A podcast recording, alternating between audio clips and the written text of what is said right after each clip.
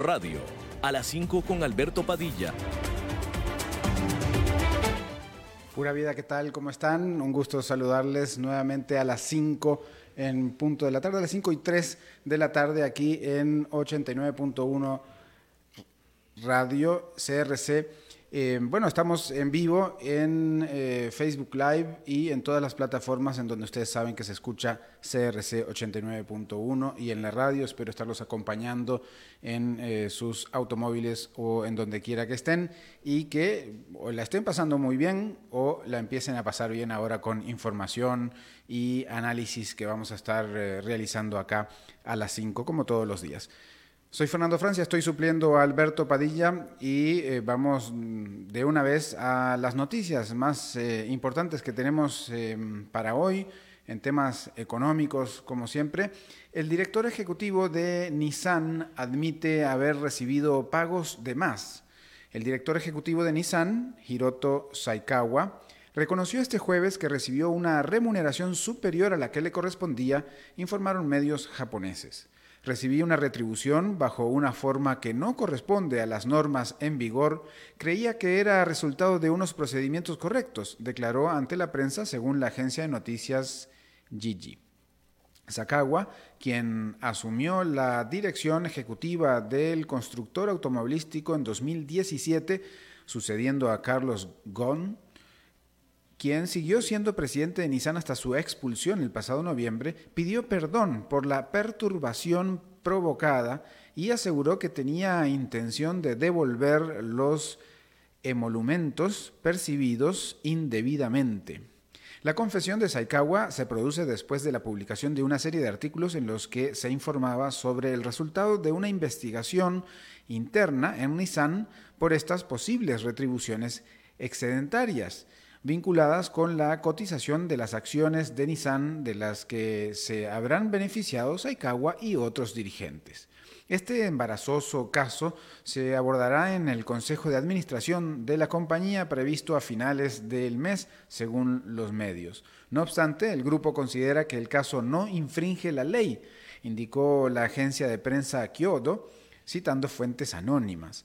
Los pagos extra se realizaron en el marco de un mecanismo conocido como Stock Appreciation Rights, en virtud del cual los dirigentes pueden recibir una prima en efectivo correspondiente a la plusvalía vinculada al aumento del valor de la acción del grupo durante un periodo definido. Nissan está en plena revisión de su sistema de gobierno, cuyas fallas quedaron en evidencia con la detención de Carlos Ghosn, inculpado en Japón por unas malversaciones financieras que los procedimientos de control interno no impidieron. Liberado bajo fianza, el ex jefe de la alianza Renault-Nissan prepara actualmente su juicio previsto para el año que viene. Esto pasó lejos en Japón y nos quedamos por allá porque Rusia anuncia grandes proyectos para atraer inversores asiáticos. Rusia anunció este jueves grandes proyectos en el extremo oriente del país, como la creación de una gigantesca planta de producción de gas natural destinados prioritariamente al mercado asiático. Los socios del proyecto gasístico por valor de 21.300 millones de dólares aprobaron la decisión final de inversión para construir una planta que a partir de 2023 debería enviar gas natural licuado desde las costas árticas de Siberia hacia Asia. La empresa gasística Novatec anunció este acuerdo justo antes de empezar la sesión plenaria del Foro Económico Mundial del Este, que se celebra en Vladivostok, extremo oriente, donde habló el presidente ruso Vladimir Putin, así como los primeros ministros de Japón, Shinzo Abe, y de India, Narendra Modi. Junto a Novatec, un grupo privado ruso, también participan la petrolera francesa Total, dos empresas chinas, CNOC y CNPC, y el consorcio japonés Mitsui Yokmek, todas ellas con un 10% de participación. Cuando esté terminado será una gran conexión entre los océanos Pacífico y Ártico, dijo Shinzo Abe en su discurso en la sesión plenaria del foro, Por primera vez en la historia de la humanidad, estos dos océanos se convertirán en uno solo, una magnífica autopista de distribución, aseguró. Putin, por su parte, subió a escena e hizo un discurso para seducir a los numerosos empresarios presentes en la sala, rusos y asiáticos, elogiando los logros de su país en esta región remota y asegurando que desde 2015 se han invertido 612 mil millones de rublos, unos 8.300 millones de euros. La región está llena de gente enérgica, trabajadora, dijo Putin, y promovió las ricas reservas en recursos naturales y las industrias del futuro que están desarrollando en Extremo Oriente. Bien, y em, ya acercándonos un poco, pero quedándonos por allá en Europa, el precio de la vivienda en París superó los 10.000 euros metro cuadrado. El precio de vivienda en París superó este verano los 10.000 euros por metro cuadrado, tras varios años de una subida sin equivalente en el resto de Francia, según cifras comunicadas este jueves. El precio por metro cuadrado de los apartamentos antiguos que se sitúan en 9.890 euros en la capital francesa en el segundo trimestre de 2019 superó los 10.000 euros por metro cuadrado en agosto anunció el notario parisino Thierry Delessal durante la presentación de cifras trimestrales. El pasado, el paso de este umbral marca la culminación de varios años de fuerte subida de los precios en la capital francesa, sin equivalente en el resto del país. Según la agencia inmobiliaria Melleur Agents, en, los últimos 10 años, los precios de la vivienda solo han aumentado un 10% en toda Francia y algo menos del 30% en las otras 10 grandes ciudades francesas, frente a este 60% de aumento en París. Esta tendencia seguirá en un futuro cercano, ya que los notarios prevén que el metro cuadrado alcance los 10.280 euros en París a finales de octubre de este mismo año. Así que si se quieren ir a vivir a París, vayan ahorrando para esos alquileres o por lo menos juntándose entre dos ya eh, quizás 5 mil dólares para compartir un metro cuadrado, 5 mil euros para compartir un metro cuadrado puede ser más razonable. Bien amigos, eh, vamos a una breve pausa y enseguida volvemos con la entrevista del día. A las 5 con Alberto Padilla por CRC 89.1 Radio. En Soluciones Creativas somos expertos en gestión de capital humano para que nuestros clientes puedan concentrarse en el desarrollo de su estrategia de negocios. Creamos valor humano. Más de 20 años de experiencia nos respaldan en el manejo de personal de punto de venta para cadenas comerciales, retail, empresas de servicio, courier y telecomunicaciones, entre otras. Ingresa a solucionescreativas.mx y conoce nuestros servicios. O seguimos en Facebook como Soluciones Creativas Costa Costa Rica. Soluciones creativas. Creamos valor a tu negocio. CRC 89.1 Oyentes informados.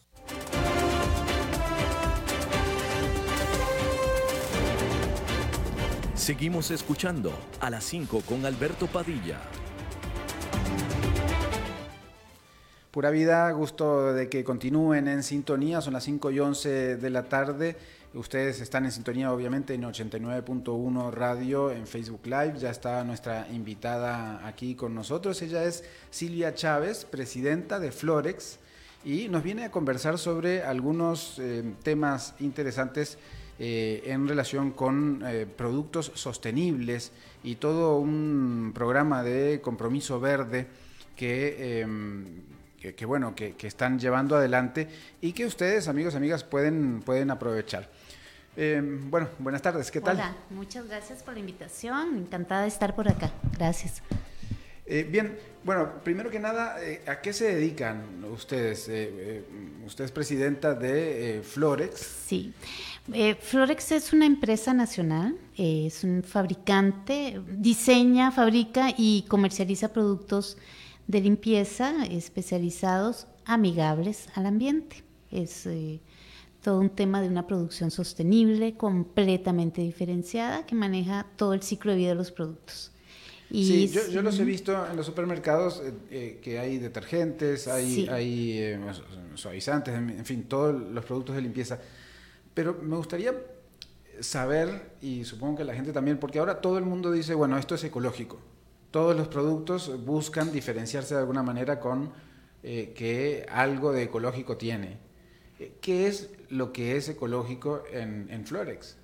Bueno, eh, cuando uno va a una góndola de un supermercado, o en caso nuestro que también los vendemos en línea, eh, usted no piensa en todo el ciclo de vida que ese producto ha tenido. Ese producto fue diseñado, fue, eh, hay materias primas que vienen de fuera del país, otras que se logran en el país, etc. A eso se le llama ciclo de vida un producto que se diga amigable al ambiente, sea un producto alimenticio, sea un producto como el nuestro, un producto de limpieza, sea un producto para consumo de mm, eh, cuidado personal, etcétera, si maneja en ese ciclo de vida, desde que se diseña, se produce, se distribuye y llega a sus manos para consumo de forma sostenible, es un producto amigable al ambiente o lo que algunos llaman ecológico, que es otra forma de llamarlo. Eh, se cuida el tema de dónde vienen esas materias primas, cuál fue el impacto ambiental cuando esas materias primas se extrajeron, de donde sea que vengan. Por ejemplo, algunas de las materias primas que ustedes trabajan. Bueno, eh, nosotros trabajamos muchas materias primas, aromas, eh, ingredientes activos en desinfectantes que tienen que matar virus, bacterias eh, abrillantadores. Hay unas materias primas muy interesantes que nosotros extraemos de biodiversidad de Costa Rica, de subsuelo, que se convierten en microorganismos benéficos, que usted se los lleva al laboratorio, los aísla, hace identificación genética, los separa, los pone en una mezcla, en una botella, que usted va y la consigue, en el caso nuestro en el supermercado, eh, y se la lleva a casa y ese producto le sirve para cuando usted lo pone en tanques sépticos, en cañerías, en aguas residuales, en etcétera, se comen la materia orgánica, porque ellos se activan, se comen la materia orgánica y todo te desaparece. Es un producto súper especial. Entonces, como estos, hay otros productos, hay química verde, mezclas de productos en química verde. El tema es cómo fueron producidos, dónde, en, bajo qué buenas prácticas. Claro, ahora que estabas diciendo todo ese proceso, todo eso se hace en Costa Rica.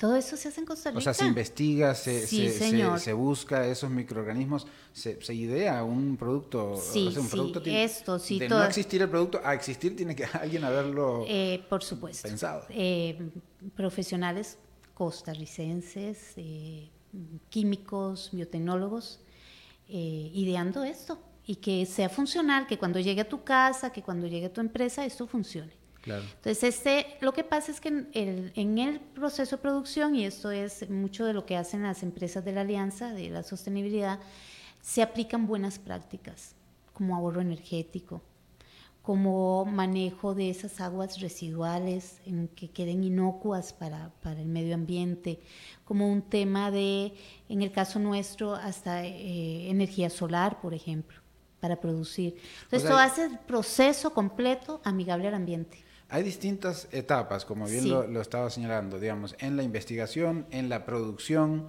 en los empaques, en la distribución incluso, en, y en el producto en sí. es decir, hay un producto que puede contaminar más que otro, ¿no? Sí. Entonces, en cada una de esas etapas, algo puede o no puede ser ecológico de cualquiera de los productos de Florex o de cualquier otra marca y, claro, el, productor o, la, comercializadora va a decir, mi producto es ecológico, y en letra muy chiquita va a decir solo el empaque, qué sé yo. Eh, que en el caso de ustedes, eh, cuidan toda la cadena. Cuidamos todo el ciclo de vida, toda la cadena, eh, incluso trabajamos a nuestros proveedores para que nos cumplan con los criterios que ya están establecidos y trabajamos en nuestra cadena de distribución esto es proceso. No todas las empresas eh, lo logramos en forma integral.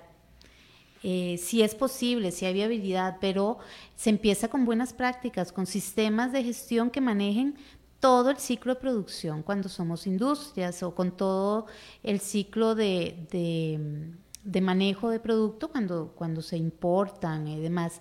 Es, es un tema de ir avanzando, de buenas prácticas y de lograr en forma integral que el producto cuando llegue a las manos de la consumidora o del consumidor final tenga un impacto ambiental controlado, tenga un mucho menor impacto ambiental o como ya nosotros, como Flores lo está logrando, tenga un impacto positivo, o sea, ya cambia las cosas a, positivo.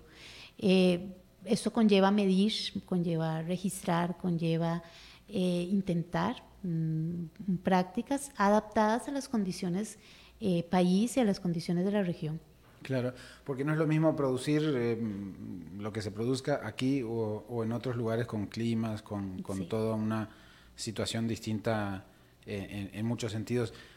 ¿Cómo surge, perdona que nos vamos a, salir un poquito del tema, pero ¿cómo surge Florex? ¿Por qué, por qué eh, surge la necesidad o, la, o, la, o, el deseo de, generar algo así? Teniendo tantas marcas quizás que inundan el mercado con, con productos eh, que vienen de afuera, que, eh, que podrían estar quizás más posicionados en el momento que uno lanza algo como esto. Tienen muchos años ya. Eh, bueno, no tantos, 10 años. 10 años. Muy intensos, pero son 10 años. vamos a ver. La empresa, entonces. Sí, es, es joven. vamos a ver, en el, yo soy copropietaria, somos todavía inversionistas nacionales, es una empresa familiar. La primera empresa que nosotros teníamos era una empresa de servicio de limpieza, eh, contratando sobre todo eh, personas de género femenino, eh, personas que cuando se dedican a brindar este servicio mm, son empleadas en esto, son personas, la gran mayoría, y siguen siéndolo en todos nuestros países, eh, mujeres cabezas de familia, de escasos recursos económicos, de niveles académicos bajos, trabajando en, este tipo de trabajo tan digno, pero, pero en este tipo de trabajo expuestas al consumo de químicos de limpieza todo el tiempo. Y se nos empezaron a enfermar mucho. Alergias respiratorias, de piel, asmas. Dijimos, ¿qué pasa aquí? Entonces empezamos a investigar los productos con los que ellas nos trabajaban, todo su turno, y descubrimos que las estaban enfermando, que eran materias primas muy irritantes. Eh, yo vengo del mundo ambiental, me he dedicado al tema de derecho ambiental, legislación desde antes y dijimos, si esto le hace a la salud de las personas, ¿qué está haciéndole al agua? ¿Qué está haciendo el medio ambiente? Y entonces decidimos investigar y desarrollar y partir de cero. Y es así fue como nació Florex. O sea que nace como todo, ¿no? Con una necesidad, con una necesidad muy concreta. muy concreta, Y luego con tan buenos resultados, muy iniciales, que decidimos salir al mercado. Y la primera empresa que recuerdo que nos abrió las puertas fue Walmart, y es donde nace este tema de una alianza para la sostenibilidad.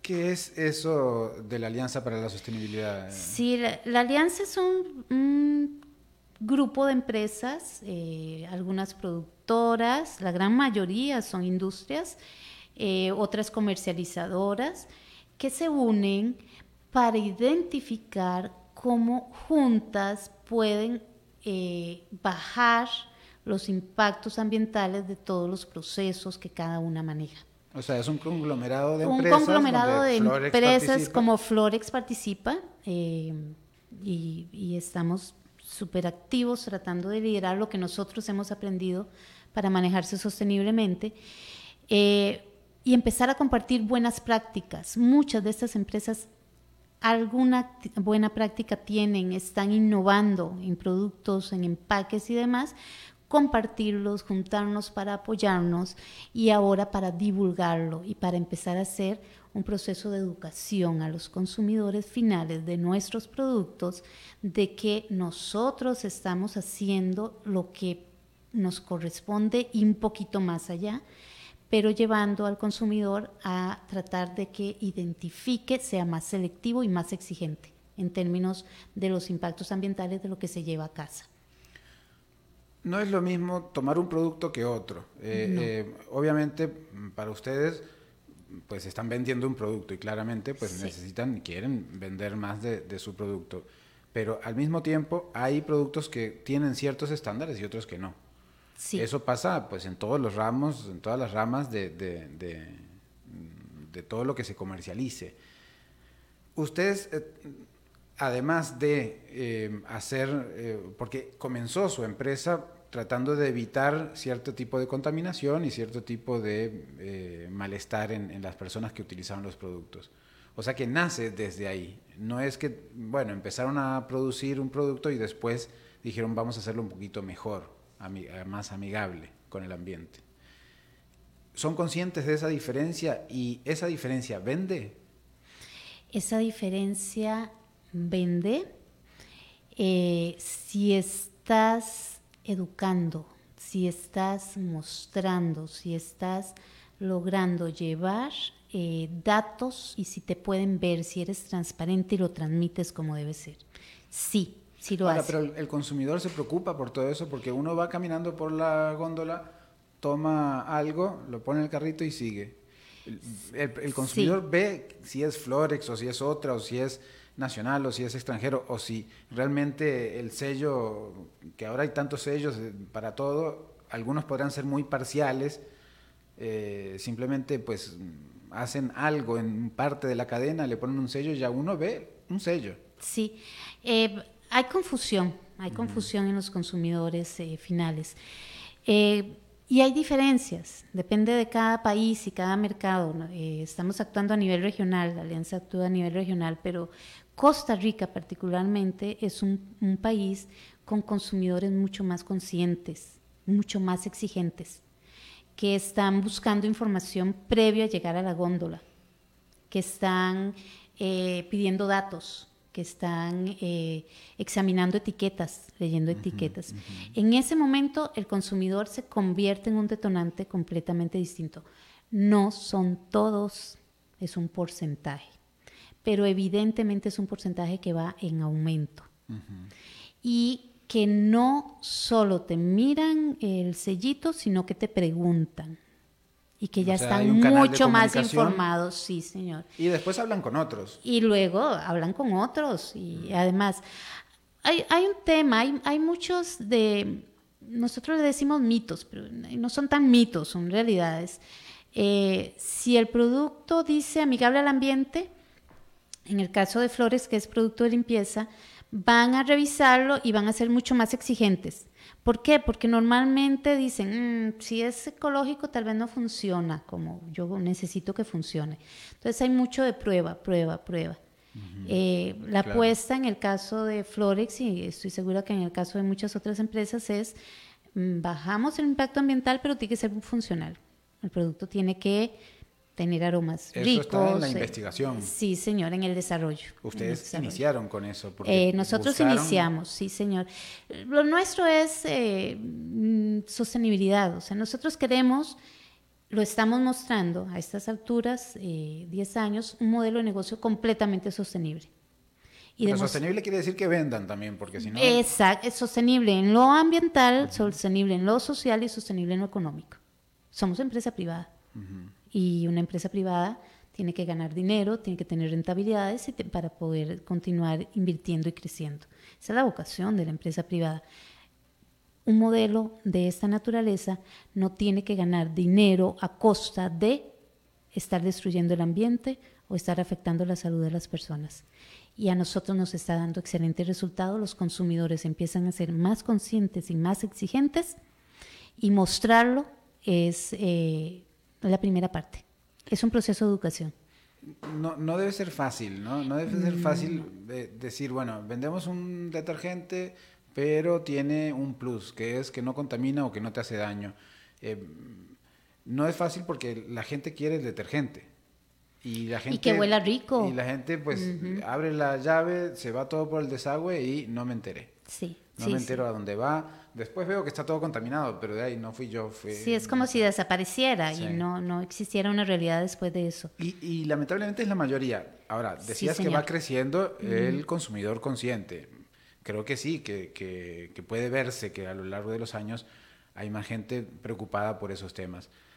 Pero mm, habría que ver si eso da para pagar más o, o si ustedes logran eh, precios competitivos, porque si no, ¿Paga más la gente por lo ambiental o eso también es un mito? Vamos a ver, es, un conjunto de, factores. Eh, un producto amigable al ambiente va a ser un producto en el caso nuestro que manejamos productos de limpieza líquidos, mucho más rendidor. Entonces, finalmente, el ahorro en rendimiento es, mucho mayor, son productos mucho más concentrados. Usted no va a arriesgar a estar llevando agua de un lugar a otro, no. Usted lleva eh, esto y empieza el proceso de educación. Es más lento. Eh, no en este momento y, esta actividad que hoy se lanzó, ¿verdad? De, exhibición de productos de esta naturaleza, usted tiene que ponerlos en precios accesibles. No es el producto más barato, nunca lo va a poder ser porque usted está invirtiendo en todo el proceso. Pero no, tienen por qué ser los más caros del mercado, tiene que ser un precio accesible. Y luego me ve empresas privadas metidas a educación y a, y a, mostrar y a provocar que sí hay eh, productos accesibles. En el caso de Costa Rica, que se están produciendo en Costa Rica, ya nosotros los estamos llevando fuera a los otros países de la región entonces que sí se producen en la región con estándares altísimos. La planta está aquí en Costa Rica. Eh, ¿Hay una planta? Eh, ¿Cuánta gente trabaja? Eh, la planta de Florex, la principal, está en el límite oeste de la GAM, en San Ramón de la Juela. Decidimos irnos afuera, sí, occidente. de ahí salen los productos a bodegas en en Guanacaste, a bodegas en Pérez Celedón y a la GAM. Todos los días. Eso es un reto en términos ambientales, no solo económicos. Y luego están siendo exportados a Panamá, a Guatemala y a El Salvador por el momento. ¿Desde hace cuánto tiempo? Ah, mucho más recientemente. Esto estoy hablando de los últimos cuatro años para acá y mucho más recientemente en El Salvador. Entonces es un proceso, un proceso. Sí, y el, el ¿Se ve entonces esa diferencia con otros países o más o menos igual? Sí, no, la diferencia es, es, fuerte, es fuerte. Es complicado competir en un, en un mercado que no está educado. Sí, señor. Sí, porque Costa Rica, además de que es un mercado más pequeño, además de que estamos ubicados acá. También opera lo nacional, ¿no? Hay gente que busca lo nacional hay gente que busca lo nacional. Y, hasta paga un poco más por lo nacional. Eh, yo, ayudo aquí a una compañía que da trabajo a gente. Sí, se identifican, se identifican, sobre todo si usted está siendo transparente, reportando, eh, pueden ir a visitarte en la planta. Paga impuestos. Eh, por supuesto. porque hay ahora unas tantas listas donde hay grandes empresas que pagan cero impuestos. No, señor. O sea, el, el, el estándar mínimo es la legislación la regulación. Ese es el estándar mínimo. De ahí en adelante, empresas como las nuestras, eh, que forman parte de la alianza, es generar valor mucho más allá de solo cumplir legislación. Y eso incluye lo fiscal, por supuesto. Ahora, iniciaron toda esta campaña para informar al público, pero no solo ustedes, es decir, una, esta asociación o alianza eh, eh, genera un, movimiento de, información al, público, ¿no? Para que sepa qué comprar. Ahora, los que no están en la alianza no, no muestran sus productos. Eh, en esta, eh, es, yo le llamo un aterrizaje. O sea, usted todos estos conceptos de sostenibilidad y demás, al final los pone en un producto, en una botella, en, una, en un empaque y los lleva a una góndola, que es ahí donde el consumidor toma la decisión de compra. A este aterrizaje nos apuntamos, eh, son 20 empresas las que forman parte de la alianza, de estas participamos eh, 11 eh, en total, 9, 13, perdón, 13 eh, empresas con sus productos exhibiéndolos en góndola y diciendo, yo aplico en este producto al menos esto. El empaque, el proceso productivo, Florex lo hace en forma integral, otros eh, también, etc. Eh, es presentar en la góndola, y esto lo, genera, por ejemplo, Walmart, en sus góndolas productos con ese nivel de diferenciación, con ese nivel de estándar. ¿Tuviste oportunidad de estar en, eso, en ese momento, o de ver reacción de los no, porque de repente uno se imagina que una presidenta de una empresa no, va a estar en, el, en el lugar. Por supuesto que sí, por supuesto que sí. Es el contacto con los consumidores, con, con, el mercado con el, sentir esta reacción es absolutamente importante si estamos trabajando en sostenibilidad y la sostenibilidad es relación con, con las personas. Y es un paso más, es, la información es un paso más. Ustedes me imagino que sobreviven de alguna manera porque también informan de lo que hacen con sus mm, mecanismos. sí, por ejemplo. Pero esto es otro paso. Ese, es un paso. Por ejemplo, nosotros eh, realizamos un reporte de sostenibilidad año con año. No lo hacen solo las grandes empresas, una empresa nacional, mediana, eh, reportando. Y reporta sus datos, cuánto ahorró en agua, cuánto ahorró en energía, cuánto es su impacto ambiental año con año. Eh, las empresas de la alianza nos hemos juntado para diseñar un reporte conjunto y un reporte que podamos decir, hemos impactado de esta manera y vamos bajando, estas son nuestras metas. El próximo año le decimos cuánto bajamos, cumplimos con las metas o no cumplimos con las metas. Es voluntario, pero esto es lo que genera la relación. Justamente hoy pasamos por, por, unas vallas publicitarias y, alguien me decía, eh, mira, están, están promoviendo esto ¿cómo sabemos si es cierto? Sí. El, consumidor también está de alguna manera, eh, eh, digamos, hay posibilidades de investigar, pero el consumidor no es un investigador, no es eh, un especialista en, buscar, a ver, busca lo que las empresas dicen. Sí, y hace poco también nos preguntábamos si algunos productos de, de belleza aplicaban experimentos con animales. y nos decían, no, ya esta empresa ya no lo hace. Mm, le creo. Sí. ¿Cómo creerles? No, no, en, en, otros mercados hay sellos de ecoetiquetado que responden a normas voluntarias de ecoetiquetado que ya están muy validadas. Entonces, si usted como consumidor eh, ve un sello de esta naturaleza en una etiqueta, usted le cree, porque sabe que han pasado por un proceso de validación, de auditoría. entidad que da el sello. En el caso de nuestros países todavía no, está en proceso, hay un sello de etiquetado y una norma que va a estar saliendo pronto. pronto. Porque hay una, una enormidad de, de, sellos, es decir, por ejemplo, el tema de carbono neutralidad, hay un montón de gente que está certificando gente. Lo que pasa, no tanto montón certificado. No, tanto montón, pero, pero, eh, vamos a ver, lo que pasa es que este tipo de sellos te aplican un proceso productivo, te aplican a un impacto distinto. Este tipo de sellos te dice, esa empresa está cumpliendo, está trabajando de una forma diferente en X y X. Ya ese es un signo. Ya ese es un distintivo. Ese es un tema de normas voluntarias y de sellos que vamos creando poco a poco. Es, espera, ya casi sale el sello ecoetiquetado para la, para la etiqueta, pero eh, procesos como un ISO 14000, 14001 eh, te dicen que en el proceso productivo esa empresa... 14001 es el de calidad. El de, ambiente, El de calidad es 9001 y 14001 te dicen, esa empresa lo está haciendo diferente, está llevando un sistema de gestión y está siendo responsable, tiene una auditoría independiente de tercera parte y se le otorga el derecho de decir, soy ISO 14001 y, me lo verifican año con año.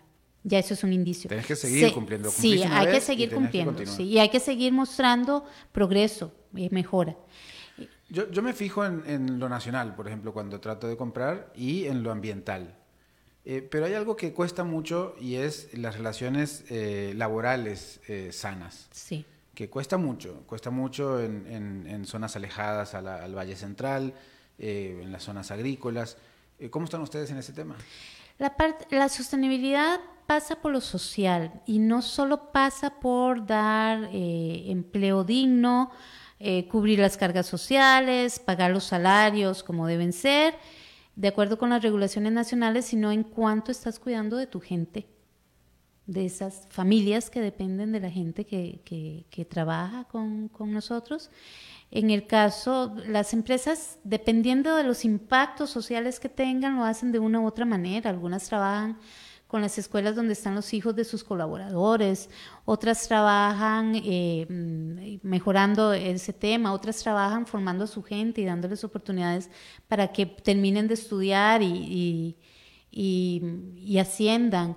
En el caso nuestro, nosotros privilegiamos dos cosas, por, el impacto nuestro, que les contaba la historia de mujeres trabajando. Eh, la equidad de género y es un tema que nos conviene trabajarlo, no es porque somos buena gente y, estamos con este tema de mostrar un sello, o nos conviene retener al talento femenino y retener al talento femenino quiere decir que tienes que forzar las condiciones para que ellas tengan esa oportunidad. Que vivan bien. Sí, que vivan bien en su casa, hasta temas de, imagínate una empresa privada en temas de violencia doméstica porque ellas lo están sufriendo y entonces hay que incidir en fortalecerlas para que lo afronten de forma diferente. O personas con discapacidad, por ejemplo. Estamos hablando con Silvia Chávez, presidenta de Florex. bien interesante todo lo que nos contaste. Ya necesitamos terminar en, un minuto. Eh, y justamente a eso iba para, para cerrar. Es decir, todos estos programas de responsabilidad empresarial eh, vos acabas de decirlo, es algo que nosotros necesitamos, no que lo hacemos por buena gente. Además, quizás también son buena gente. Sí, también. eso es otro tema, pero, pero en general la responsabilidad social empresarial, las empresas lo hacen porque de alguna manera va a mm, generar un beneficio para la propia empresa. Por supuesto, hay, hay un, un dicho tan cierto, o sea, no hay empresa exitosa en sociedades fracasadas. Eh, no solo porque son los consumidores de los productos, sino porque trabajas, vives ahí y provocas impactos. Eh, algunos solo venden aquí después. Eh, bueno, algunos, esa venta es un impacto. Claro. Es un mm. impacto y somos sociedades completamente globalizadas e interconectadas. Lo que haces en un país te repercute en el otro y punto. O sea, nuestros aguas están contaminadas porque unos incidimos en otros. o Cambio climático es un fenómeno global. Entonces, eso es un tema. Y ya, ya el tipo de empresas como las nuestras, en la Alianza y, y Florex misma, ya no está buscando solo disminuir el impacto negativo de sus procesos, está buscando provocar un impacto positivo. Eso es un viraje total y sí existe, sí existe y sí se está haciendo a nivel nacional. Bien, Silvia Chávez, presidenta de Florex, nos contó un poco de todo lo que eh, incluye sus procesos productivos, incluso cómo, cómo se creó esta, esta empresa hace 10 años. Es, es, bueno, es todo una, un emprendimiento importante que ha crecido mucho y que ojalá sirva también como muestra para otras, eh, otras gentes que quieran hacer, emprender y, generar eh, producción amigable, ¿no? Sí, sí. Ah, cuando yo tengo la oportunidad de compartir esto, les digo eh, una frase, la sostenibilidad es un buen negocio, en todo sentido. Es un buen negocio. Bueno, todos deberían escuchar eso, la gente que produce y la gente que consume también, porque esto siempre es de, ambos lados, aunque más responsabilidad en la gente que produce. Muchas gracias Silvia por estar por acá propietaria de Florex, eh, presidenta de Florex y bueno, con toda esta experiencia que nos has contado. Gracias. Muchas gracias a ustedes por invitarnos. Pura vida amigos, mm, vamos a una breve pausa y enseguida volvemos con otro tema bien interesante del ámbito internacional. A las 5 con Alberto Padilla por CRC 89.1 Radio. En Soluciones Creativas somos expertos en gestión de capital humano para que nuestros clientes puedan concentrarse en el desarrollo de su estrategia de negocios. Creamos valor humano. Más de 20 años de experiencia nos respaldan en el manejo de personal de punto de venta para cadenas comerciales, retail, empresas de servicio, courier y telecomunicaciones, entre otras. Ingresa a solucionescreativas.mx y conoce nuestros servicios. O seguimos en Facebook como Soluciones Creativas Costa Costa Rica. Soluciones creativas. Creamos valor a tu negocio.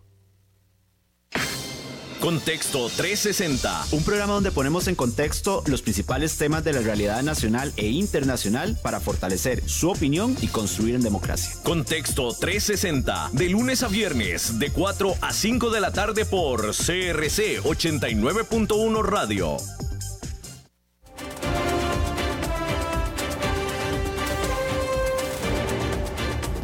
Seguimos escuchando a las 5 con Alberto Padilla. ¿Qué tal? ¿Qué tal? Un gusto que continúen en sintonía. Y bueno, ya llegamos a la recta final del programa que vamos a tocar un tema internacional porque el Parlamento británico frena la salida de eh, Gran Bretaña de eh, la Unión Europea sin eh, un acuerdo que, que perseguía el primer ministro Johnson. Esta salida se llama Brexit todo el mundo habla del Brexit, pero no explica qué es el Brexit. Pero vamos a tratar de entender qué es lo que está pasando ahora con todo esto del Brexit y el pleito entre el Parlamento y em, eh, Boris Johnson, el primer ministro eh, eh, de, de, Inglaterra. Tenemos en contacto telefónico a Alberto Trejos, economista conocido de todos ustedes y que em, vivió un tiempo en Inglaterra, tengo entendido, y que entiende bien, conoce bien de qué se trata todo esto. ¿Cómo, ¿Cómo vas? Bueno, no, no he vivido en Inglaterra, pero espero entender entender más o menos de qué se trata todo esto. Ah, bueno, bueno, pero En la medida en que esta locura se puede entender. Sí, ¿por qué una locura, Alberto? A ver, vamos por partes. Este, la Unión Europea es un esfuerzo de unir a lo que hoy son 28 países, ¿verdad? En mucho más que un mercado común. O sea, no, no solo se trata de que los productos, cuando van de un país miembro a otro, no pagan un arancel, sino que va muchísimo más allá. Los productos realmente no tienen ninguna razón para, para parar en la frontera, porque ya todos los temas de supervisión, todos los temas de gobierno, todos los temas de regulación son básicamente los mismos entre los 28 países que los hacen juntos. Tampoco hay una barrera para que la gente se mueva de un país a otro e incluso pueda residir en, la gente de un país miembro puede residir en otro país miembro, puede trabajar legalmente en otro país miembro. Y en general, si bien es cierto, son países que para muchos efectos siguen siendo 28 países independientes, para prácticamente todo lo económico, o para muchos temas este, relevantes económicamente, son este, casi que provincias de una sola nación en vez de en vez de estados independientes. Eh, esto se hace este, originalmente para tratar de evitar que hubiera una guerra más en Europa después de siglos de una guerra tras otra, pensando en que, en que países que tenían mucho que ver eh, económicamente eh, iban a tener dificultades queriendo ir a la guerra, cosa que por cierto se ha manifestado cierta. Y la Unión Europea pues ha generado un, un beneficio económico importante para, para los países miembros este, que hacen que una salida y sobre todo una salida desordenada sea, sea muy, muy peligrosa para, para, en este caso, para el Reino Unido. Ahora, ¿qué significa? Es decir, eh, esa salida, ¿por qué? Eh, bueno, ya todo el tema del plebiscito, todo eso ya está pasado. Ahora es la implementación concreta, ¿no? Exactamente. Eh, cuando se hace el anuncio de, después del plebiscito, el, el, Reino Unido le comunica a la Unión Europea, nos vamos, pero se empieza un proceso de negociación para que la salida sea una salida ordenada. Y para que sea una salida ordenada, eh, las dos partes tienen que estar de acuerdo. Este, hoy no tenemos una frontera, mañana la vamos a tener, bueno, ¿cómo la vamos a administrar? Hoy Irlanda, Irlanda del Norte, por ejemplo, este, que son países, de, o sea, Irlanda del Norte es parte del Reino Unido, Irlanda es un, es un país independiente, pero obviamente comparten la misma isla la frontera había dejado de ser cerrada este, durante la participación en la Unión Europea, ahora hay que volverla a cerrar. ¿Cómo la vamos a cerrar? Este, ¿Qué transición llevan los productos que, pasan de ser, eh, de, moverse libremente a no moverse libremente? ¿Qué sucede con las personas de un país, digamos, los británicos que viven en Europa y los europeos que viven en Gran Bretaña? Y empieza una negociación para encontrar los términos en los cuales se podía hacer esa separación en orden, con las dos partes de acuerdo en cómo se va a hacer. Eso ocurre durante la administración de doña Teresa May, la, la, primera ministra anterior, este, que por cierto era alguien que no quería una salida, no quería Brexit originalmente, pero obviamente entiende que el mandato de los votantes es que ella le toca administrar la salida. Y la población eh, empujó. Exacto, la población le empujó. Eh, en la forma peculiar como ocurrió, pero ese fue el resultado electoral, y entonces ella negocia un acuerdo de salida este, que en mi opinión era, era tan generoso como iba a estar jamás de acuerdo Europa, este ser, em, pero ese acuerdo no es aceptable para, para los partidos y para los líderes que habían empujado por el Brexit, porque ellos le habían vendido este, a la población un, una cosa color de rosa, ¿va? vamos a decir que nos salimos y entonces ellos nos va, como nos salimos, nos van a ayudar a salirnos bonito, ¿va? cosa que obviamente no tenía sentido. Ahora, Cuando el, acuerdo no es con la satisfacción de esos grupos, no pasa el Parlamento este, y entonces empieza el mandato del señor Johnson. que había sido un líder muy agresivo a favor de, del Brexit y que ahora le toca el, el, reto complicado de administrar una salida este, con acuerdo o sin acuerdo, dice. En lo concreto, ¿qué, qué significa? Es decir, por, mm, ellos, mm, Inglaterra mantenía su moneda, ¿no? no como otros países que adoptaron el euro, entonces en ese sentido no, no, no se sentiría. Pero, eh, ¿qué, ¿qué, siente la ciudadanía? ¿Cuál, ¿Cuál sería la diferencia? Además de pasar o no pasar de, de, Inglaterra a Francia de, una manera sencilla. Eh, supongo que habrá más mm, situaciones en frontera, pero ¿qué siente el ciudadano? más allá de, las cosas que son simple conveniencia, existen muchos productos, este, o sea, para, para, para, el Reino Unido, Europa es su principal mercado. Hoy, este, un producto que se va del Reino Unido a Europa eh, literalmente no está cruzando una frontera en términos económicos, no paga un arancel, no lo detienen, no le imponen reglas, etcétera. Este, a partir de el, Brexit, eh, van a tratar ese producto como tratarían el producto de cualquier país que no sea miembro y con el que tampoco tengan TLC, si ahí no hay un acuerdo. O sea que podrían elevarse precios. Sí, van a subir los precios de muchas cosas. En el caso de productos europeos que se venden en el Reino Unido, y además van a dejar de ser competitivos los productos británicos en algunos productos británicos que se venden en Europa una vez que le sumas la dificultad de los, de los aranceles y, y, los demás costos de frontera. O sea que los europeos podrían decidir eh, eh, comprar a otros mercados esos productos que vende Inglaterra. Sí, sí, si, hay un, si hay un producto donde el impuesto, digamos, es 10% y el proveedor inglés se estaba ganando un 8%, eh, de la única manera como sigue ganando es subiendo el precio, entonces se hace menos atractivo que otros productos, por ejemplo. Adicionalmente hay una siguiente complicación. Hay una serie de temas que como los hacen los 28 países juntos, desde su capital integrada, que es Bruselas, eh, una vez que el Reino Unido se sale de la Unión Europea, tiene que volver a crear esas capacidades públicas. Por ejemplo, el Reino Unido no tiene un sistema que verifique la inocuidad de los alimentos o, la, o la salud o la, o la, condición sanitaria de los productos cuando, cuando entran al Reino Unido y vienen de fuera o, o las normas de etiquetado o de registros. Todo eso se hace desde Bruselas, todo eso lo hacen los 28 juntos. Claro, fue un proceso larguísimo para unificarlo y ahora un proceso... Entonces, si un país se sale, ahora tiene que volver a crear una serie de instituciones y de prácticas y de reglas y de normas que alguna vez tuvo, pero que ya no tiene. Y aún si decide, no, mientras tanto mantenemos las normas europeas igual, necesita una entidad de gobierno que había dejado de existir que haga lo que hoy hace Bruselas. Y eso es una enorme complicación también.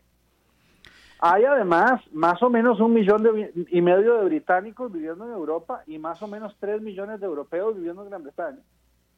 Eh, cuya, este, cuya situación migratoria queda completamente en el aire. Porque mientras la Unión Europea esté en pie, para un este, español o para un checo, irse a vivir a Londres y conseguir trabajo en Londres es igual que para un tico moverse de Alajuela para Cartago. Complicado, pero complicado, bueno, pésimo ejemplo por, por, la, por lo que dura uno de la Juela Cartago, pero este, cruzar una frontera, o sea, un tico no necesita permiso de trabajo especial para moverse de la Juela Cartago, no necesita visa para moverse de la Juela Cartago. Y habrá un proceso, e, eso es lo que se está viendo ahora, habrá un proceso para ver qué, qué, pasa con esa gente. El, el, el, el que haya un trato para la salida, que la salida sea dentro de un acuerdo, quiere decir que las dos partes acordaron, bueno, vamos a hacer este proceso, vamos a dar este plazo, eh, con la gente que ya está ahí o que ya está aquí, vamos a hacer este, esta transición o esta otra transición. Si no hay un acuerdo, entonces cada parte va a hacer lo que se le ocurra. Y puede haber expulsiones, puede haber cualquier cosa. Puede haber expulsiones, puede haber familias separadas, puede haber compañías que se quedan sin un empleado clave o personas que se quedan sin un empleo por el que trabajaron toda la vida. Porque pusiste una frontera donde no la había, como si Cartago y Alajuela dejaran de ser parte del mismo país. Claro. Y entonces, esa, si eso se hace en desorden, el, el impacto económico de salirse, aún si es ordenado, ya es grande. Y el impacto social de hacerlo también ya es grande. Acordémonos que, que detrás de esto hay una serie de otras cosas. ¿por qué votan los europeos, los, los británicos jóvenes por quedarse en la Unión Europea? Bueno, en parte porque no comparten los valores más o menos racistas y xenófobos y conservadores de sus abuelos que votaron por salirse. Porque mucho del lenguaje del Brexit era, este, volvamos al pasado con argumentos conservadores que incluso eran xenofóbicos, racistas, sexistas. Entonces, los, esa población joven, ¿qué más ve en, seguir en la Unión Europea?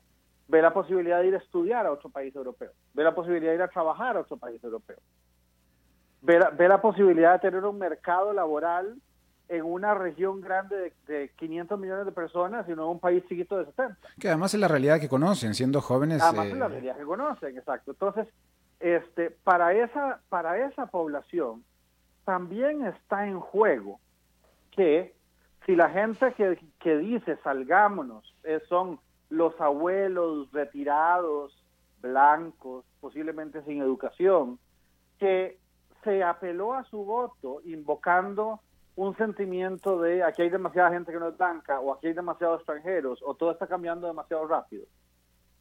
Sí, acto seguido de que nos separamos, vamos a volver a ese pasado al que yo no quiero ir. Y eso lo dice con mucho más claridad una mujer, lo dice con mucho más claridad una persona de una minoría racial y lo dice con mucho más claridad una persona que viene de, de fuera, viene del resto de Europa, porque al ver este, ese tipo de valores impulsando el Brexit, le temen a su propio país una vez que el Brexit se consolida.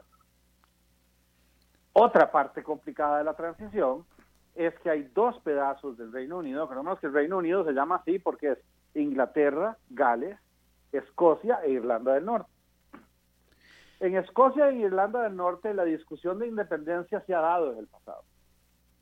En Escocia en Irlanda del Norte gana quedémonos en la Unión Europea en el referendo por amplio margen. Escocia e Irlanda del Norte, eh, por ejemplo, en el caso de Escocia, en el referendo sobre la independencia escocesa, eh, ganó quedémonos en el Reino Unido hace 6, 7 años con el argumento de si te vas del Reino Unido te quedas fuera de la Unión Europea. Y ojo la ironía, el escocés está diciendo, yo me quedé en el Reino Unido para quedarme en la Unión Europea y ahora resulta que por quedarme en el Reino Unido me fui de la Unión Europea. Ahora, eh, ya estamos terminando eh, prácticamente el tiempo, pero eh, ahora hay un problema político, pero nos quedan 30 segundos como para redondear este problema político porque hay tanto estir y encoge. Hay mucho estir y encoge porque hay una fecha límite que es el 31 de octubre, que se había acordado. El, primer ministro Johnson ha dicho, yo me salgo el 31 de octubre con acuerdo o sin acuerdo. Hay un partido extremista pro-Brexit, se llama el partido de Brexit, de hecho, este, literalmente es como se llama, eh, que, que básicamente le está diciendo, si esto no ocurre el 31 de octubre, usted no tiene ya nuestro apoyo. Tiene que hacer, tiene que cumplirnos que es el 31 de octubre con acuerdos sin acuerdos. Está presionado por todos lados. Cierto, está comprometido a eso. Por otro lado, quiere, preferiría hacerlo con acuerdo que sin acuerdo. Y ahí tiene el problema de que quiere llamar a una elección nueva para que haya un parlamento nuevo en el que esperaría tener una mayoría más grande para ver si logra ese pequeño milagro. Elección ya para que haya un nuevo parlamento a final de mes, para que el parlamento le dé la fuerza para poder negociar con Europa y tratar de tener un acuerdo antes del 31 de octubre. Muy bien. Los partidos que no están con Brexit, lo que lo que hicieron hoy es decirle no, vamos a mover la fecha, pero eso todavía falta este, ratificarlo, ratificarlo en la Cámara Alta, queremos mover la fecha para que usted no nos juegue este jueguito. Claro, claro. Y, tener más tiempo. El pleito de los últimos dos días. Bien, bien. Bueno, muchas gracias Alberto Trejos, economista, que nos ha explicado un poco todo el tema del Brexit y las eh, complicadas em, realidades que se vive por allá. Bien, bueno, estamos llegando, amigos, amigas, al final de A las 5 con Alberto Padilla. Soy Fernando Francia, los acompañé esta hora. Estaré también eh, algunos días de la próxima semana, así que nos seguiremos escuchando por aquí.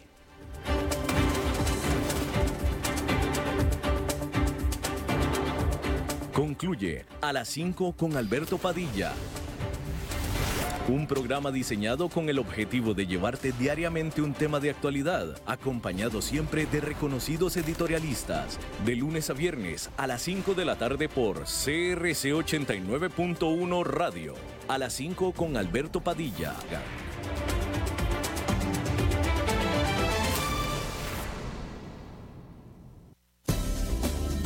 Somos UTN. Programa radiofónico oficial de la Universidad Técnica Nacional. El programa tiene varias secciones donde se da a conocer a la comunidad universitaria y nacional los principales acontecimientos, logros y proyectos de todas las sedes universitarias en el país. Y recuerden que juntos somos UTN. Los sábados de 1 a 2 de la tarde, aquí en CRC 89.1 Radio. Somos UTN. Hola, hola, soy Carlos Guzmán. Gaviota y la Fundación Ciudadela de Libertad te traemos una invitación muy especial. El 45 aniversario de Fundación Ciudadela de Libertad se celebra en grande con todas las personas que han sido parte de nuestra historia y a las que desean sumarse. Por eso unite al club de personas allegadas y disfrutarás de esta invitación y de otras oportunidades. Infórmate al Facebook Fundación Ciudadela de Libertad o al teléfono 2250 1540.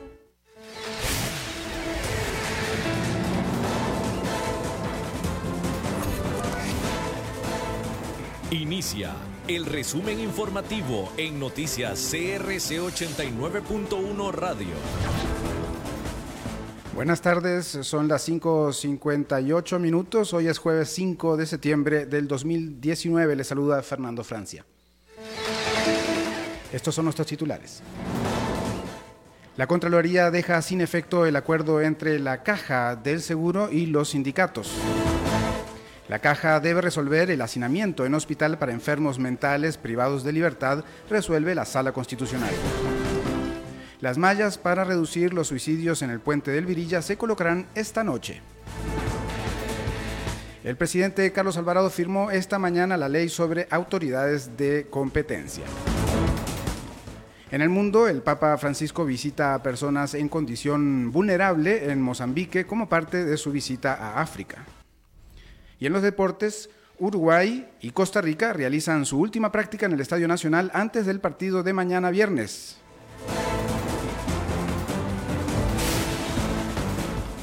Sindicatos. La Contraloría de General dejó sin efecto el acuerdo entre los sindicatos del sector salud y las autoridades de la Caja de Seguro Social. Ambas partes acordaron el pasado 12 de agosto llevar a los tribunales una disputa de si las anualidades de los empleados de la caja debían calcularse de manera porcentual o nominal. Con la decisión del ente contralor de suspender el pacto, pues consideran que estos actos son administrativos y por consiguiente no generan derecho. Además, la Contraloría le da un plazo de cinco días a la caja para que aplique lo que establece el título 3 de la reforma fiscal a los trabajadores de la entidad. Cárceles.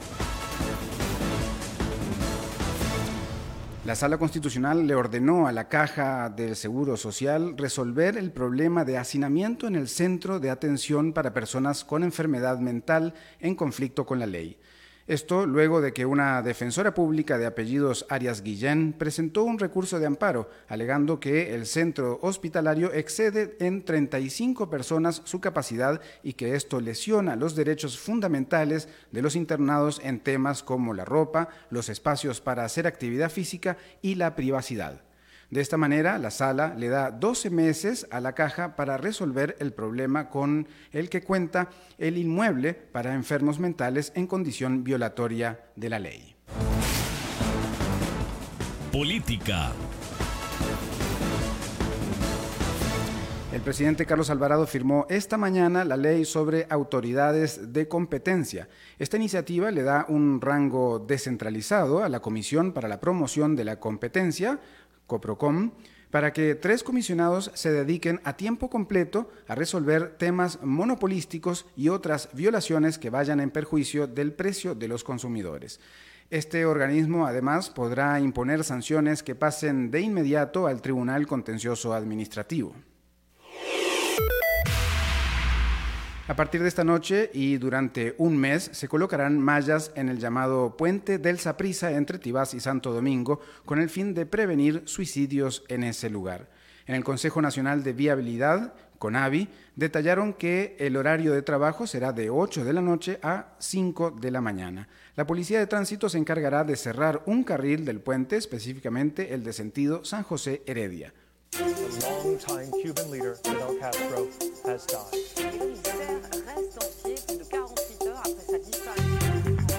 Internacionales. El Papa Francisco visita a personas en condición vulnerable en Mozambique como parte de su visita a África. Esta es la primera etapa de una gira de siete días por el continente africano y el Océano Índico. El pontífice visitó en privado la Casa Mateo 25, un lugar donde diversas congregaciones religiosas asisten a los más necesitados. En un mensaje de video grabado antes del inicio del viaje, Francisco subrayó la necesidad de reconciliación fraternal en Mozambique y en África como la única esperanza para una paz sólida y duradera. La pasión de los deportes en noticias CRC 89.1 Radio. Costa Rica y Uruguay realizaron hoy la última práctica para el partido amistoso de mañana. El último reporte de entradas vendidas fue de 16.000 y se espera que en las últimas horas se llegue a los 20.000 boletos. El técnico de la Cele para mañana será Douglas Sequeira, según informó el Comité Ejecutivo de la Federación. Son las 6 y 3 minutos de la tarde. Hasta aquí el resumen informativo de hoy. Les esperamos mañana viernes en Noticias CRC a partir de las 6 de la mañana. Ya viene la repetición del programa La Lupa. Que tengan una feliz noche.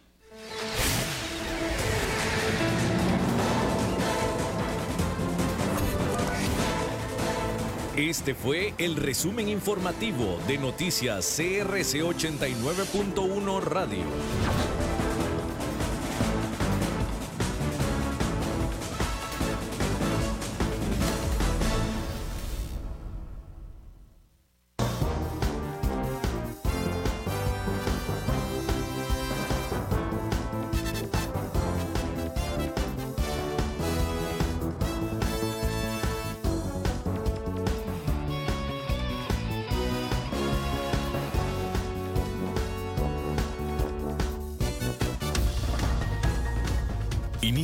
La Lupa, el programa que muestra los hechos en su tamaño real, con los periodistas Carlos Villalobos y Hilda González. Escúchalos de lunes a viernes de 11 de la mañana a 12 mediodía por CRC 89.1 Radio.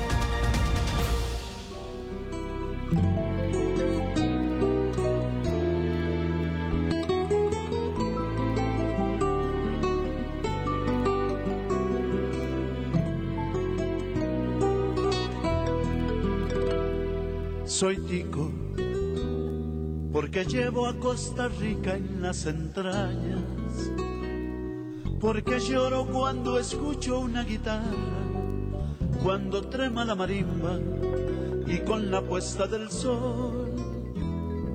Soy tico y si me asomo a la ventana, me cautiva la montaña y se me alegra el corazón. Soy tico porque siento las canciones de mi tierra, porque vibro con la luna liberiana, caballito nicoyano, la patriótica y pasión. Soy tico y cuando miro la alborada. Qué linda canción esa de Carlos Guzmán. ¿Soy al aire? Sí, estamos al aire. No me oigo muy bien. Eh, saludando a todos los luperos. Soy Tico. Soy Tico. Hoy 5 de septiembre del 2019, estos días de la patria los estamos iniciando así con música absolutamente costarricense. Y vamos a ir variando, sí, diferentes músicas de diferentes provincias. Así que esto nos inspira a todos los costarricenses. Carlos, ¿qué tal? Hola Gilda, hola amigos oyentes. Soy Tico, con eso empezamos el lunes, pero con una versión instrumental y eh, cantada por diferentes eh, músicos del país. Esta es una, la versión original, la versión de Carlos Guzmán. Soy Tico. Y este Soy Tico hoy, además por ser septiembre, de aquí al 15 de septiembre, Día de la Independencia, nos queda muy bien, pero hoy nos queda también apenas para el tema, porque hoy parece que los ticos amanecimos un poco golpeados, golpeados en el orgullo, golpeados en, en ese amor propio que nos llega a través de una actividad a la que, en la que muchos nos sentimos identificados, una gran mayoría del pueblo, y es el fútbol. Y hoy vamos a hablar de esto desde otra perspectiva. Eh, ¿Qué pasó ayer? Bueno, renunció o se alejó el técnico de la selección nacional. Una noticia común y corriente. ¿Y por qué pasa te mucho. golpea, Carlos? Por la forma en que lo hizo. ¿Por qué? ¿Qué- Por, qué- por qué cómo, crees? cómo los argumentos que dio, más que por su salida, perfectamente han salido muchos, pero los argumentos que da el, eh, el técnico Gustavo Matosas van más allá de unos argumentos lógicos y normales para salir. Él dice que se sentía como en vacaciones, que no le gustó eh, ser técnico de la selección. que Porque le gusta entrenar pasó todos los viendo días. videos y que muy bonito ver videos y, y otras cosas que hizo, que mucha gente anda diciendo por ahí, que no nos constan durante su tiempo libre, pero que no se sentía satisfecho, que no era, o sea, menospreció el valor de ser el técnico de la Y selección. también reconoce que no le gusta o no se siente bien entrenando una selección, Eso es lo que dice, que, que tiene mucho tiempo un libre. equipo local. que le gusta el día a día, pero eso no lo sabía, bueno, eh, no lo sabía desde el principio. Bueno, recordemos que esta es la primera experiencia que tiene Matosas como seleccionador eh, nacional. Sí, sí, claro, por eso. Él no nunca había dirigido ningún equipo, ninguna selección de ningún país. Sí, quizá ¿verdad? no tenga la culpa él, sino quienes lo escogieron. Pero bueno, ese es el tema bueno, que pero queremos puede ser, discutir hoy perdón, de puede diferentes ser que. Gustavo Matosas aceptó ser el, el seleccionador de Costa Rica y cuando ya está en el terreno, ya está en ese puesto, se da cuenta que él no está hecho para eso, ni tampoco es lo que él quiere para él, ¿verdad? Porque no lo sabía porque es la primera vez en la que está. Hasta ahora él se puede enterar de si eso es o no de su agrado. Bueno, eso es lo que queremos Pareciera hoy que discutir, de eso se dio cuenta y, y que- en y- Costa Rica. y queremos discutirlo, conversarlo con todos ustedes, amigos oyentes, y todos los invitados que van a, vamos a tener en cabina y por teléfono para escuchar las diferentes versiones, los matices que tiene esta, esta noticia. Y Sí, bueno, hemos tenemos aquí a en varias cabina. personas, pero ya tenemos aquí con nosotros eh, a Rodrigo Calvo, periodista deportivo de muchísimos años, muchísimos años en, en la sección de deportes del diario La Nación. Y lo hemos invitado a venir eh, y gracias por sacar un ratito de su agenda, Rodrigo Calvo. Bueno, eh, muchas gracias. Gracias por la invitación. Me siento muy honrado, Hilda y Carlos, eh, de estar una vez más en tu programa. Muy Siempre amable. bienvenido a la lupa, don Rodrigo. Es un, un gusto y un placer compartir con usted el micrófono. Eh, igual, es eh, a la orden y siempre igual. Es siempre un placer y, y bueno, estos temas que lo apasionan a uno, pero también lo entristecen. Y con nosotros va a estar vía telefónica, van a estar Hernán Medford, Rolando Fonseca, el periodista Harold Leandro, Sí. Y bueno, vamos a empezar eh, nuestras llamadas para darle un enfoque diferente al asunto, eh, em, abordando el tema desde el punto de vista de por qué, y don Rodrigo ni usted, doña Hilda, me dejan mentir, desde ayer en la tarde el país se volcó en este tema. Es impresionante, o sea, todo lo que pasa en el país quedó de lado porque el tema hoy de discusión en las familias, en los buses, en los taxis, en los trabajos, es la salida de Gustavo Matosas. Bueno, es que la selección nacional es uno de los símbolos y bueno, ahorita ya vamos a, a tener aquí con nosotros a un sociólogo que siempre nos ayuda, pero es un símbolo que une al país, ¿verdad? Es como la negrita. Ahí digamos que nos quitamos todas las camisetas de los equipos locales, se nos olvida el IVA, se nos olvida la crisis política, económica, porque cuando la selección juega, ahí yo creo que eh, estamos todos unidos.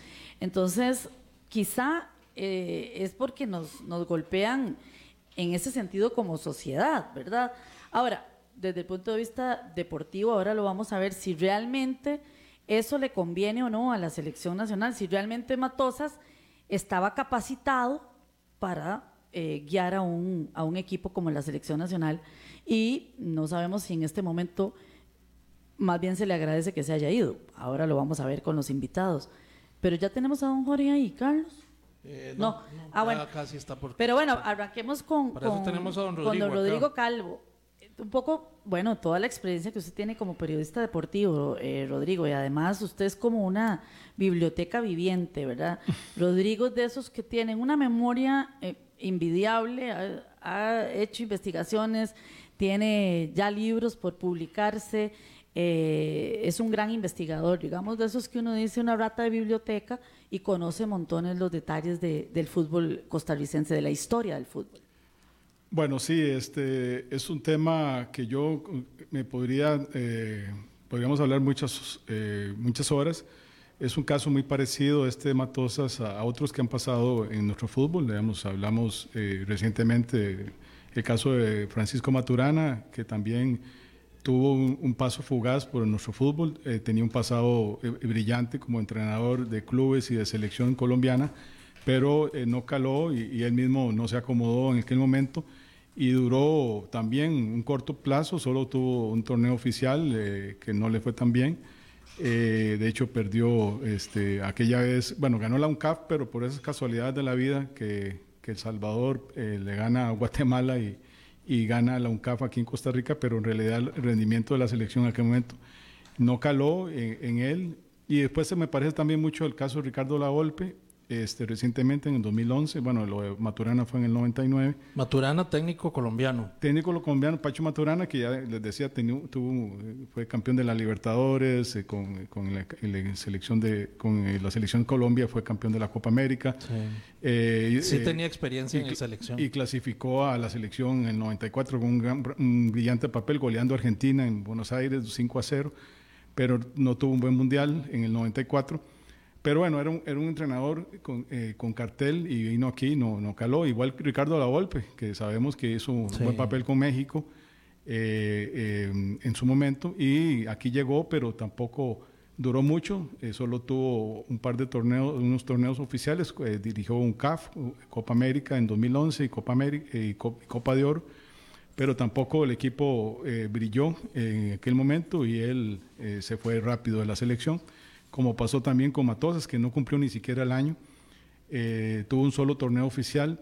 Y yo me remonto a que ahora que ustedes hablando del tema de la selección, que obviamente es el tema eh, que, todo el mundo está ahora pendiente, fue el hecho también de que ya la selección no venía un buen rendimiento de hace tiempo, de la época de Oscar Ramírez, clasificó eh, aruñando los últimos puntos, vivió a la renta de las primeras etapas de la eliminatoria y aquel momento, cuando, sobre todo cuando se pierden en Hungría y en España, en los amistosos, eh, la gente sentía que había jugadores que no tenían que ir al Mundial y se ocupaba un cambio y algunos jugadores que fueron al Mundial no estaban en su mejor momento en ese momento.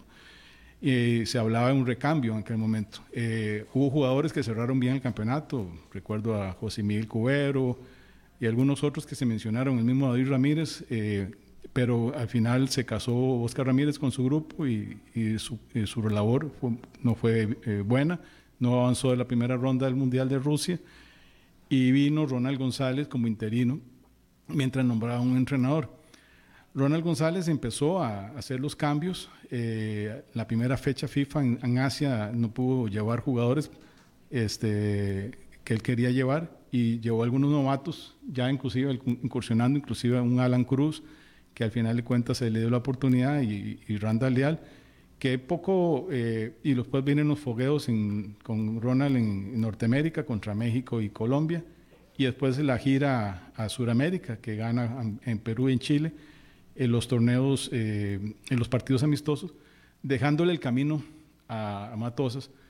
Pero Matosas, como ustedes bien lo señalan, y es un poco nada más remitiéndonos al historial de Matosas, ha sido bastante inestable. O sea, mencionado prácticamente en 17 años de dirigir, ha estado en 16 equipos diferentes. Cierto. Eh, y, y, era su primera selección. Entonces uno eh, oye las declaraciones de ayer de él y prácticamente vino a experimentar aquí, este, a darse cuenta en el camino eh, que él no estaba diseñado para ser entrenador de selección y utilizó a Costa Rica. Eh, entonces uno lo siente como una burla, un respeto, este, no solamente al país, a la misma federación, que tal vez negoció mal el asunto y se dejó enamorar, como hablaron en aquel momento los federativos, por el discurso de Matosas, y dejaron de lado, por ejemplo, inclusive el respeto a los jugadores de la selección y al país, a los aficionados. Entonces, este, son muchos aristas que podríamos nosotros hablar, pero eh, evidentemente Aquí este, se perdió, es un tiempo, es un año perdido, es un, bueno, ni un año, ¿ah? un tiempo perdido con él eh, eh, y se derrochó de recursos eh, innecesariamente. Es un balde de agua fría. Totalmente, totalmente, Gilda. Digamos, para, para la sociedad costarricense. Sí, porque también en alguna forma nosotros estamos hablando de que este, los ticos, a los ticos no nos gusta este tipo de actitudes, ¿verdad? Este, creo que en ningún, en ningún país del mundo. Y es increíble que él diga que está aburrido de dirigir una selección cuando hay 211 selecciones inscritas en FIFA y, todos para ellos cualquier entrenador que llega a la selección un privilegio eh, de un país que le está dando la oportunidad, inclusive casi con el camino andado, porque Costa Rica ya prácticamente estaba en la hexagonal eh, con, con, con el escalafón de FIFA eh, y sin prácticamente sin matarse. Pero además es así, o sea, las selecciones no tienen siempre los jugadores. No, eh, es, así. un sistema diferente. Pero los entrenadores, de, eh, podemos hablar de muchos casos de, entrenadores de una selección pequeña como puede ser Montserrat o una selección de élite como es Alemania, España y Francia, la campeona del mundo, este, los entrenadores tienen intensa actividad, no solamente es solamente eh, dar charlas o estar en, eh, eh, siguiendo a los jugadores o los rivales. O viendo videos, como dijo él ayer. Este, de, hecho, él se alejó de los estadios en, nueve fechas, del, ya son la décima fecha, no había asistido a ningún partido como en la etapa anterior. Entonces, deja mucho que desear. la misma, él mismo elige a, Douglas Sequeira, también sin mucha experiencia, y, y deja a un lado eh, tal vez el, camino andado que ya le dejó el mismo Luis Marín, que después pasó a San Carlos y campeonizó con San Carlos, que era asistente de Ronald y ya venía con un proceso de ocho años con, con, los diferentes entrenadores que tuvo la selección, y también el mismo Ronald González. Que, que una vez más asumió la selección en un itinerato. Entonces yo creo que este, el asunto, digamos, es, es una burla a la sociedad costarricense. Ahora eh, decíamos eso, que es eh, que como que el tico se siente burlado. tienen heridos. Sí, y yo, y yo, yo, digamos, hacía la similitud de la, de la selección nacional como con el tema de la negrita, ¿verdad? Que todos ahí, eh, seamos o no católicos, seamos incluso o no creyentes, igual pasaría con la selección. mes o no tanto el fútbol